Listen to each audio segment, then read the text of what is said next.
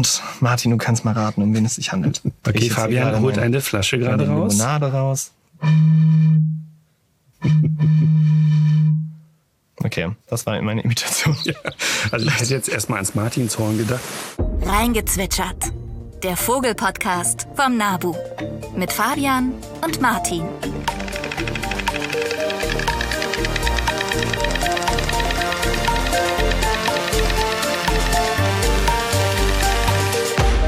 Willkommen zurück zur mittlerweile sechsten Folge von Reingezwitschert. Wir freuen uns, dass wir schon so weit gekommen sind. Fabian, geht's dir gut? Ich gedacht, dass wir so weit kommen. Ja, oder? Folge sechs. Ja, mir geht's gut, Martin. Danke. Ich fühle mich wohl und äh, habe Lust, ein bisschen über Vögel zu reden. Ich auch, ich auch. Ich bin bereit. Sehr gut. Dann würde ich sagen, starten wir direkt mit einer Frage, bevor wir auch das Thema von heute verraten. Und zwar war die Frage von Elsbeth. Vielen Dank erstmal. Martin, die habe ich aus den Mails gekramt, die kennst du auch noch nicht. Mhm. Bei Freunden wird die Aufzucht einer Meisenfamilie beobachtet. Das Weibchen sitzt nachts auf den Eiern und schläft. Wo ist das Männchen? Schläft es draußen? Hast du da eine gute Antwort zu? Gute Frage. Ich würde ad hoc vermuten, dass es draußen schläft, wenn es nicht im Kasten drin ist. Ich frage mich natürlich auch, wie sie das gesehen hat. Wahrscheinlich hat sie eine kleine Webcam im Kasten. Genau, so eine Nistkastenkamera, ja. Ah ja. Denke ich. Das ist ja mittlerweile ganz verbreitet. Ähm, ich würde dann sagen, dass es draußen schläft. Ja, also es muss nicht zwangsläufig im Kasten schlafen, wenn es jetzt nicht gerade stürmt und regnet draußen. Würde ich auch sagen. Also Meisen nutzen durchaus Nistkästen oder Baumhöhlen zum Übernachten. Und ich kann mir auch gut vorstellen, dass sie mal auch zu zweit vielleicht darin übernachten. Aber ich habe auch mal in Webcam-Bildern nachts geguckt, da sitzt meistens nur das Weibchen dann drauf. Ich könnte mir gut vorstellen, dass es in der Nähe vom Nistkasten irgendwie mhm. übernachtet und da irgendwie aufgeplustert auf dem, näher den, in der Nähe vom Baumstamm sitzt oder vielleicht in der nächsten Baumhöhle um die Ecke. Mhm. By the way, äh, die haben so einen speziellen Klammermechanismus, die Vögel, wenn sie schlafen. Also wer sich mal gefragt hat, ob die nicht irgendwie von der Stange fallen, ähm, die Füße klammern quasi so zu, sodass die nicht runterfallen können. Mhm. So, aber jetzt zum Thema von heute. Ja, wir haben ja in der letzten Folge über Jungvögel gesprochen und in der allerersten Folge, falls ihr euch noch erinnert, über den Gesang. Und die äh, hatte sehr viel Resonanz erzeugt, diese Folge. Äh, deswegen haben wir auch zum Beispiel die neue Kategorie Bird of the Day eingeführt. Und wir haben uns ja euch damals auch versprochen, dass wir eine neue oder eine eigene Folge zu zum Vogelgesang und im Speziellen zu Merksprüchen machen wollen. Und deswegen bekommt ihr heute einige Vogelstimmen auf die Ohren und äh, mehr oder weniger gute Eselsbrücken, die euch helfen sollen, äh, diese auch wieder zu erkennen. Das stimmt. Aber erstmal wie immer die Bird News. Die Vogel News. Heute hatte ich die Ehre, die Vogel News rauszusuchen. Und ich habe mir ein, eine wissenschaftliche Arbeit zum Thema Kondorkacke rausgesucht. Und zwar, Kondor hatten wir auch schon in der letzten Folge. Aber hier fand ich es nochmal einen anderen Punkt sehr, sehr interessant. Forschende haben dann nämlich buchstäblich wirklich einen Haufen Kacke untersucht, aber nicht irgendeinen, sondern den vom Andenkondor. Also wieder eine Kondorart, aber nicht dieselbe wie beim letzten Mal. Der Andenkondor, der wohnt in Südamerika und hat eine Spannweite von ja, 2,70 bis ungefähr 3,20 Meter, was man sich mal vorstellen muss. Also echt riesig.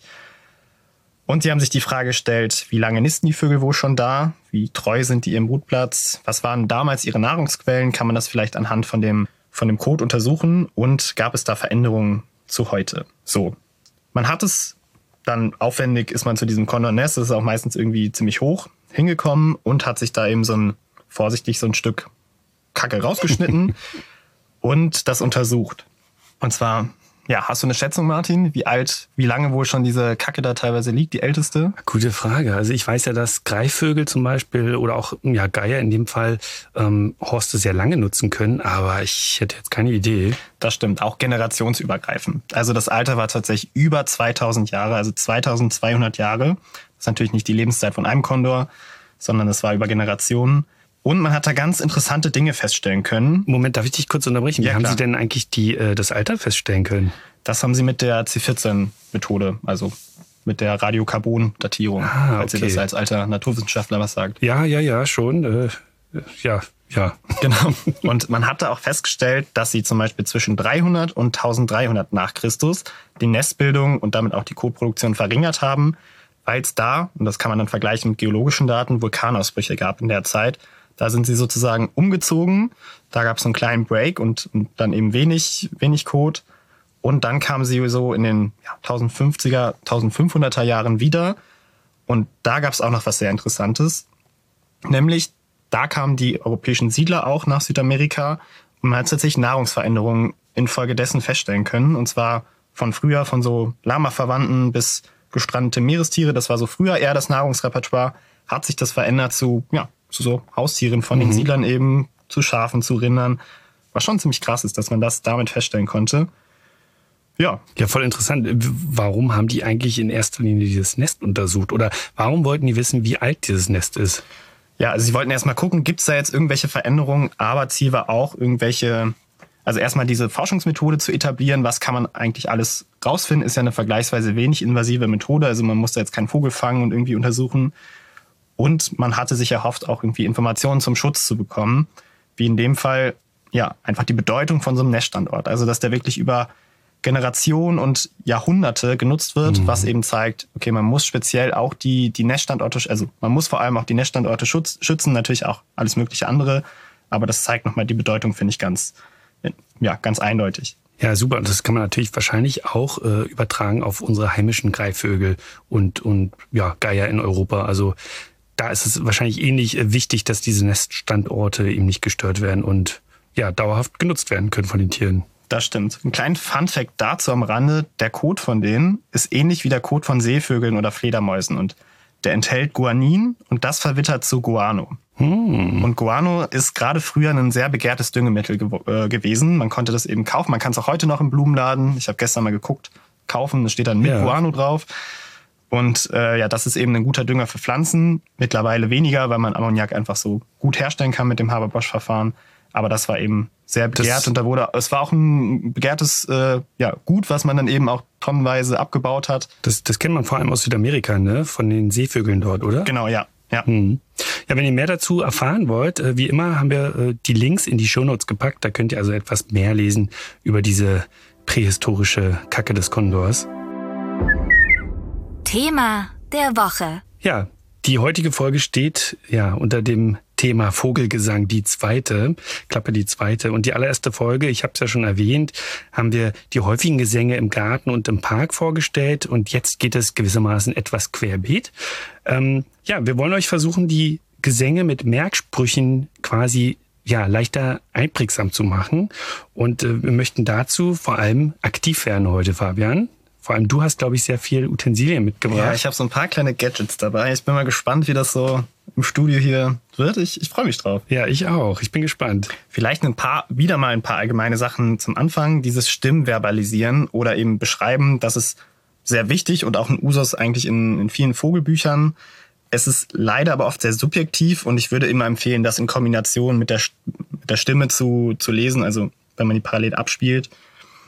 Und das hilft aber, diese Stimme zu verstehen, sich das irgendwie einzuprägen und sie auch rauszuhören. Das ist ja, fand ich am Anfang die größte Schwierigkeit, in einem Vogelkonzert halt einzelne Stimmen rauszuhören.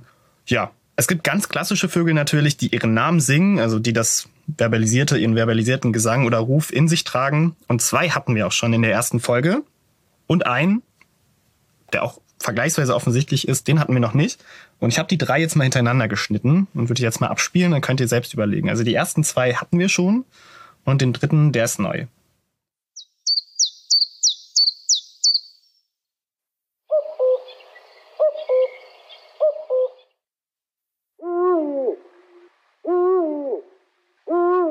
Ja, toll. Ja, also Nummer eins, das war, und ich hoffe, Folge 1 Hörer, Hörende haben sie noch im Kopf, der Zilpzalp.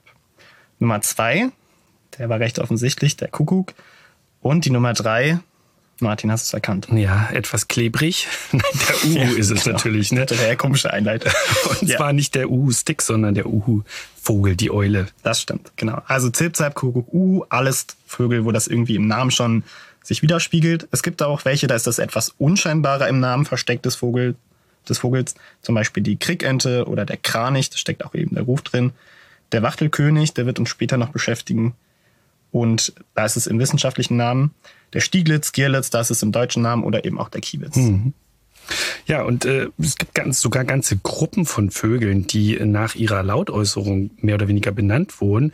Ähm, da sind vor allem zu nennen, ja, die Krähen, die Finken finde ich ganz interessant. Also das war auch mir nicht ganz klar. Ja, stimmt. Dass, äh, dieser der Buchfink, Pink, dieser ne? Pinkruf von dem Buchfink. Genau, den hört man relativ häufig in Wäldern, aber auch in Parks. Und ja, dieses Pink Pink, äh, da, danach sind die Finken benannt. Oder auch die Pieper, eine eher, sage ich mal, unscheinbare Vogelgruppe, die viele vielleicht gar nicht so wahrnehmen, aber die auch sehr schön singen können. Und dann gibt's noch die Racken, die auch nach ihrer Lautäußerung benannt sind. Das stimmt. Bei manchen kann man es auch nicht mehr so gut erkennen. Zum Beispiel bei der Dommel, bei den Möwen. Das sind dann teilweise irgendwie so ältere deutsche Namen oder ältere, weiß nicht, wie die sprachliche Herkunft ist. Oder auch bei Raya, das kommt auch, wird abgeleitet, der Name von dem Ruf der Vögel. Mhm.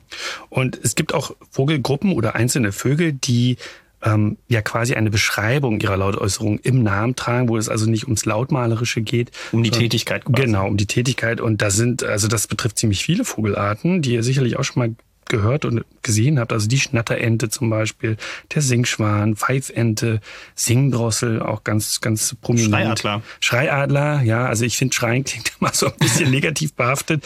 Ähm, ja, oder die Lachmöwe, ne? Das ist ja, ja auch. Oder Klappergrasmücke, die, die singt bei mir vor der Haustür und sehr, sehr ja. schönes Klappern. Wobei bei der Lachmöwe, äh, manche nennen sie ja auch Lachmöwe, das Wegen ist auch ganz interessant. Lache, ne? Genau, also aber dem Feuchtgebiet. Das stimmt, aber ich meine, der Name kommt vom Ruf. Also Genau, also zumindest im wissenschaftlichen Namen heißt sie auch die lachende Möwe quasi, ne? Das stimmt.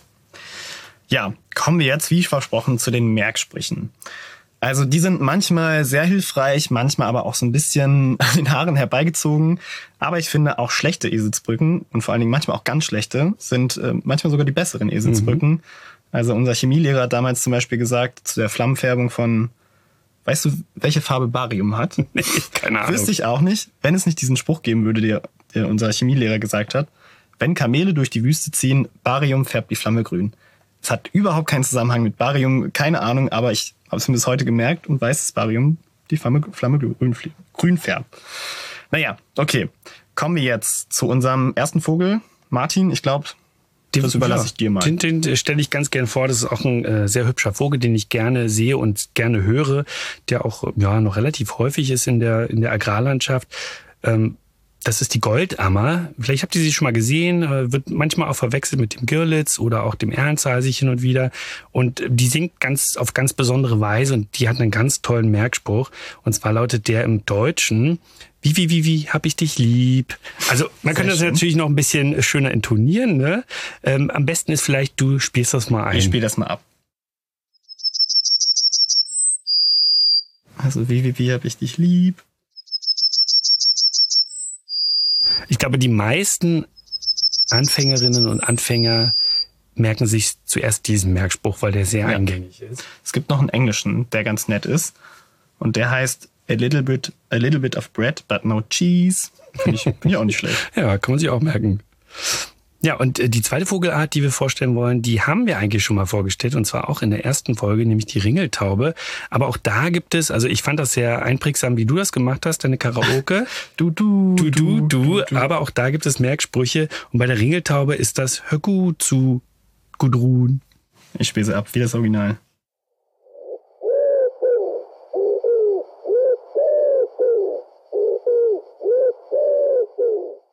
Ja, und weil wir auch damals äh, die Ringeltaube mit der Türkentaube verglichen haben, die ja nur dreimal singt quasi, da ist der Merkspruch, wir spielen, nee, erst der Merkspruch, dann spielst du es ein, würde ich sagen.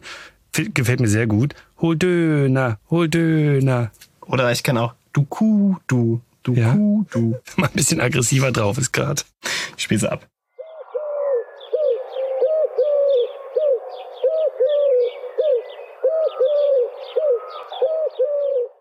Ja, so wieder etwas Taubenkunde. der letzte Vogel in der Kategorie Merksprüche ist der Kamingimpel. Ein besonderer Vogel, der vor allem im Nordosten Deutschlands brütet. Wirklich hübscher Vogel, ganz rot. Und ich weiß nicht, dürfen wir das schon publizieren? Ja. Ja, ja lass machen. Lass raus. Also, äh, der ist übrigens auch Covervogel von dem neuen Nabu-Vogelbuch, was im September erscheint. Also ihr könnt euch schon vorbestellen. Aber das ist äh, dann im September kommt es offiziell raus und da ist ein Kamingimpel vorne drauf. Hm. Und wie, wie, welcher Spruch, welchen Spruch hättest du denn da parat? Den habe ich nämlich noch nie gesehen und weder gehört noch ja, gesehen. Also erstmal der Gesang ist sehr, finde ich, sehr schön und fröhlich. Und der Merkspruch ist ein englischer und der ist, hey, it's nice to meet you. ich spiele ihn mal ab. Mal sehen, ob man es hört.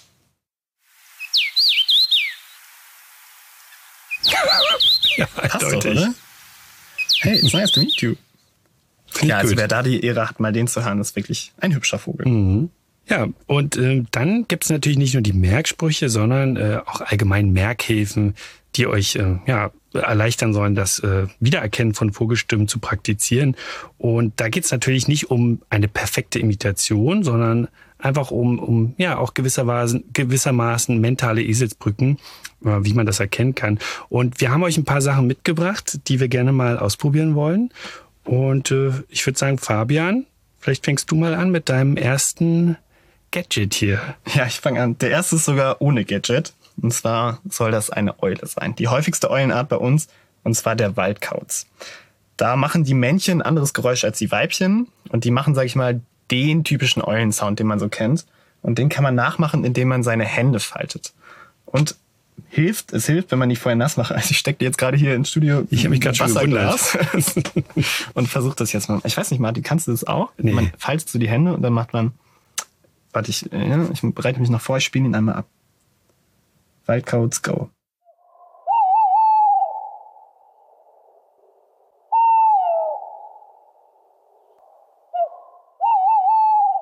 Okay, ich versuch's mal. Moment.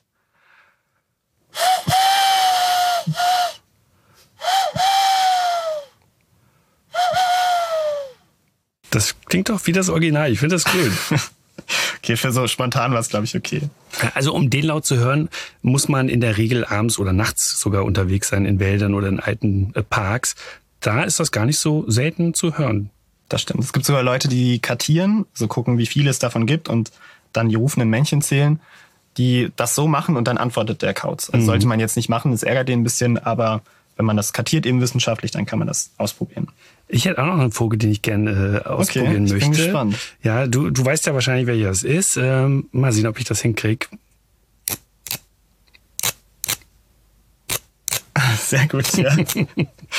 ich erkenne ihn. Ja. Es handelt sich um den Wachtelkönig, richtig? Genau, der Wachtelkönig. Das ist ja die Art, die du schon erwähnt hattest. Das ist also der, der im Namen, also im wissenschaftlichen Namen seinen Ruf trägt. Der heißt nämlich Krex-Krex. Auch so eine der Arten, die man sehr leicht sich merken kann, weil sie eben einen Doppelnamen trägt. Und das ist ein relativ seltener Vogel, den man gar nicht so oft, oft und häufig hört. Aber wenn man in der richtigen Umgebung ist, also schöne naturnahe Wiesen hat, da kann man ihn dann doch mal antreffen. Ja, lustig, weil ich habe den auch vorbereitet und habe ein anderes Gadget mit, aber ich spiele ihn einmal ab, dann hören wir ihn mal. Also Wachtelkönig, go. Guter Weckersound. Vielleicht noch ganz kurz äh, zu der Methode, die ich gerade äh, angewendet habe. Ich habe hier so einen kleinen Trimmaufsatz vom Haartrimmer genommen und mit einer kleinen, ja, mit einem kleinen Metallgegenstand, ja, die Lamellen quasi berührt. Ich war letzte Woche beim Friseur und habe äh, das. Achso, danke an der Stelle an das Team von Kopfwerk aus Münster. Die haben mir nämlich einen Kamm zur Verfügung gestellt. Weil Ich habe ein paar Kämme ausprobiert, nicht jeder klingt so, aber der war ziemlich gut. Also ich mach's mal auch nach. Ein bisschen melodisch. Nochmal das ja? Original.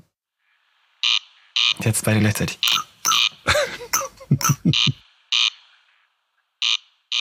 Okay, den kann man, ist ein seltener Vogel, den man nachts hören kann. So vor allen Dingen Mitte bis Ende Mai ist so die Zeit. Und äh, ja, ist mit den Rallen verwandt, ist aber weniger ans Wasser gebunden als die zum Beispiel Blässhuhn und Teichhuhn oder Bessralle und Teichralle. Genau, sehr schöner Vogel. Uns vom Aussterben bedroht. Ich Ja. glaube, rote Liste 1. Auch noch nie gesehen. Du? Äh, gesehen noch nicht, aber schon gehört. Okay. Ja. Ja, und weniger gefährdet ist der nächste Vogel, den wir gleich mal vorstellen. Ja, das ist die Mönchsgrasmücke. Ähm, kennt ihr vielleicht auch aus dem Garten. Äh, es hat einen sehr auffälligen Gesang und wenn man erstmal weiß, äh, wie sie singt, dann erkennt man sie auch relativ schnell wieder in der Natur. Und ähm, der ist so ein bisschen flötend, der Gesang. Und das Männchen hat, äh, das habt ihr vielleicht schon mal gesehen, das ist ein eher grauer, unscheinbarer Vogel. Das Männchen trägt aber eine schwarze Kappe und das Weibchen äh, in Entsprechung eine rostbraune Kappe.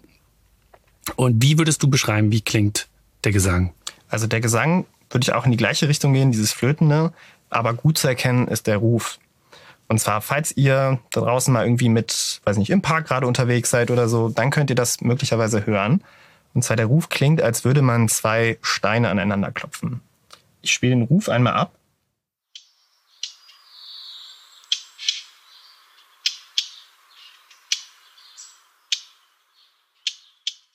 So, und jetzt meine nahezu perfekte Imitation mit zwei kleinen Kieselsteinen.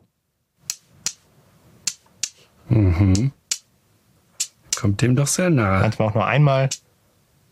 Wenn mich nicht alles täuscht, die Nachtigall hat, glaube ich, einen ähnlichen Ruf. Ja, die hat aber auch so ein, ne, das ist etwas höher bei der, Ja. etwas piepsiger. Und vielleicht noch zum Gesang der Mönchsgrasmücke. Mich erinnert das immer so ein bisschen an Geschwätz oder, oder, also als würde sie quasi vor sich hin schwatzen. So. Das stimmt, ja. Ja, schöner Vogel. Mhm. Und auch häufig, also könnt ihr, könnt ihr nachhören, diesen Kieselsteinruf wird er auch manchmal genannt. Oder ich nenne ihn auf jeden Fall so. So, nächster Vogel. Den mache ich mal direkt nach. Und Martin, du kannst mal raten, um wen es sich handelt. So, so Okay, Fabian holt eine Flasche gerade raus. Limonade raus. Das ist keine Bierflasche.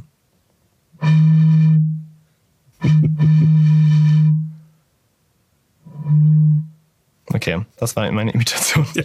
Also ich hätte jetzt erstmal ans Martinshorn gedacht von einem Schiff. nee, aber es ist, äh, ich glaube, ich weiß, was es ist. Es ist der Vogel, der auch äh, Moorochse genannt wird, glaube ich, Ja. im Volksmund, ne?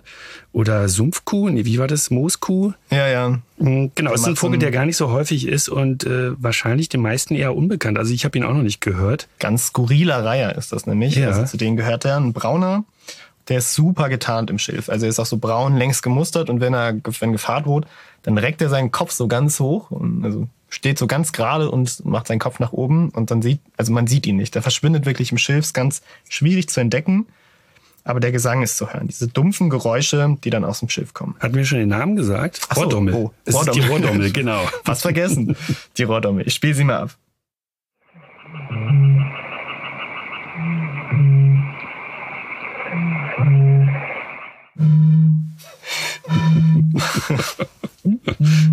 Gefällt mir. Ja. Das könnte ich ewig so treiben, das Spielchen.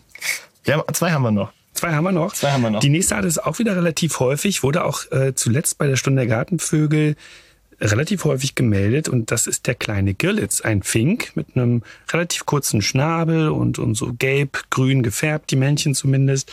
Ähm, und sein Gesang, also mich erinnert es immer an eine quietschende Fahrradkette und ich glaube, das ist auch so der eingängigste, die eingängigste ja, Assoziation, die die meisten damit haben.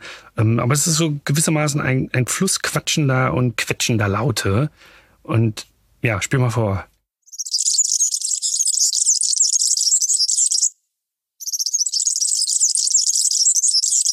Ja, eindeutig quietschende Fahrradkette. Also ich habe lange Zeit ein altes Fahrrad gehabt, wo ich nie geölt habe und das hat immer so geklang, äh, geklungen. Ich habe eine andere Imitationsidee, aber die muss ich erst noch holen. Jetzt kommt meine Alternatividee. Also ich habe auch versucht, ein Fahrrad zu besorgen, das so quietscht, aber mein Fahrradhändler von gegenüber sagt, bei ihm sind alle top geölt. Deswegen habe ich jetzt eine tragbarere Alternative. Ich mache sie einmal vor. Zur Beschreibung, ähm, er hält ein kleines Schlüsselbund in der Hand und klimpert mit den Schlüsseln. Wir hören uns nochmal den Gelitz zum Vergleich an. Jetzt parallel. Voller, voller Körpereinsatz. Zum, zum Merken auf jeden Fall gut. Oder auch wenn man ein Video in extrem schneller Geschwindigkeit abspielt, dann klingt es auch so ein bisschen so. Das Vorspulgeräusch. Ja. Das Vorspulgeräusch. Ja, Schön. einen haben wir noch. Einen Martin. haben wir noch. Da haben wir auch beide Utensilien mitgebracht. Ähm, ich fange mal an. So, mal sehen, ob ich das hinkriege. Die Art hört man häufig in Wäldern, möchte ich meinen. Also ich höre den häufig, wenn ich in den Wald gehe, bei mir zu Hause. So, und die fängt ungefähr so an. Ja, ich habe lustigerweise fast das gleiche Gadget mit, nur eine andere Unterlage.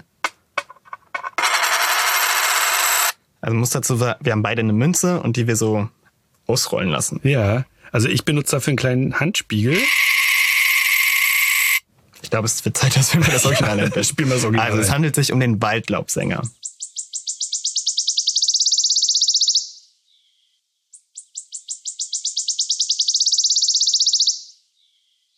Genau, also mich das erinnert das immer ein Haar an eine Münze, die rollt und ausläuft. Ja. Ne, sehr hoch und klar. Ist äh, verwandt mit dem Zilpzalp übrigens. Ähm, Ein bisschen farbenprächtiger, möchte ich, möchte ich behaupten. Und äh, gar nicht so selten in Wäldern zu hören. Achtet mal drauf. Könnte denken, wir haben irgendwie so einen Zilpzalp. Äh, immer, immer wieder geht's um den Zilpzalp. Ja, der, der begleitet uns wahrscheinlich in jeder Sendung. Okay, so, das waren jetzt hier unsere Imitationen. Ich hoffe, es hilft bei, ja, beim Merken von ein paar, von ein paar Vogelstimmen, diese Eselsbrücken. Ich glaube, gerade die Menzgrasmücke mit diesem Kieselsteinruf, die Tauben und eben auch, wer ein bisschen versierter schon ist, mal irgendwie im Frühling rausgeht oder im Spätwinter für den Waldkauz oder jetzt im oder im Frühling für den Waldlobsänger unterwegs ist, der kann die Stimmen auch nachhören. Mhm. Ja, und wir haben noch äh, ganz, ganz viele andere Vogelstimmen im Repertoire, die wir euch gerne irgendwann mal vorstellen möchten, aber nicht heute. Also wir planen dafür eine eigene Folge nochmal und da stellen wir euch den Kurioses vor. Das stimmt. Wir haben schon eine Sammlung von sehr, sehr kuriosen Vogelstimmen und da freue ich mich auch schon drauf. Ich auch. Aber jetzt würde ich sagen, kommen wir mal zu dem Nabu-Gezwitscher. Nabu-Gezwitscher. Ja, eure Stimme ist wieder mal gefragt. Äh, die EU plant eine Verordnung zur Wiederherstellung der Natur und das bietet uns die einmalige Chance, Natur nicht nur zu schützen, sondern sie auch zu ja, rehabilitieren, sie wieder zu beleben. Und alle Länder der EU sind gefragt, sie müssen auf, müssen sich auf verbindliche und starke Ziele einigen. Und das ist unsere Chance für ein, ja, für ein gutes EU-Renaturierungsgesetz.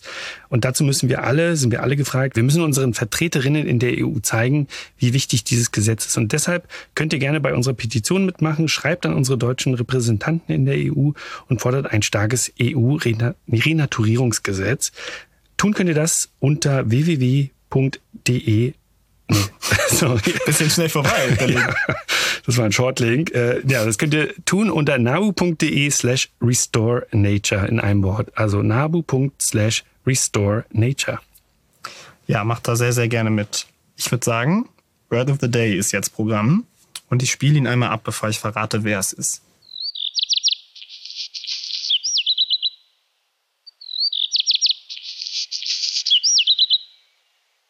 Vielleicht habt ihr da draußen die Stimme schon mal gehört. Vor allem dieser komische Knirschton ist sehr, sehr auffällig.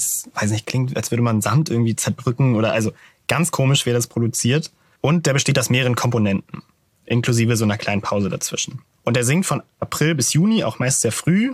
Die Männchen sind schwarz und haben so ein kleines weißes Flügelfeld, Weibchen grau und beide haben einen charakteristischen rostroten Schwanz oder rostorange es handelt sich nämlich um einen Rotschwanz, und zwar den Hausrotschwanz. Mhm. Den seht ihr oft auf Dachfirsten, da singt er gerne sein knirschendes Lied. Und bei dem gibt es eine ganz interessante Untersuchung, die sagt, dass Stadthausrotschwänze deutlich früher anfangen durch die Beleuchtung wahrscheinlich, als Vögel ländlicher oder gebirgiger Regionen.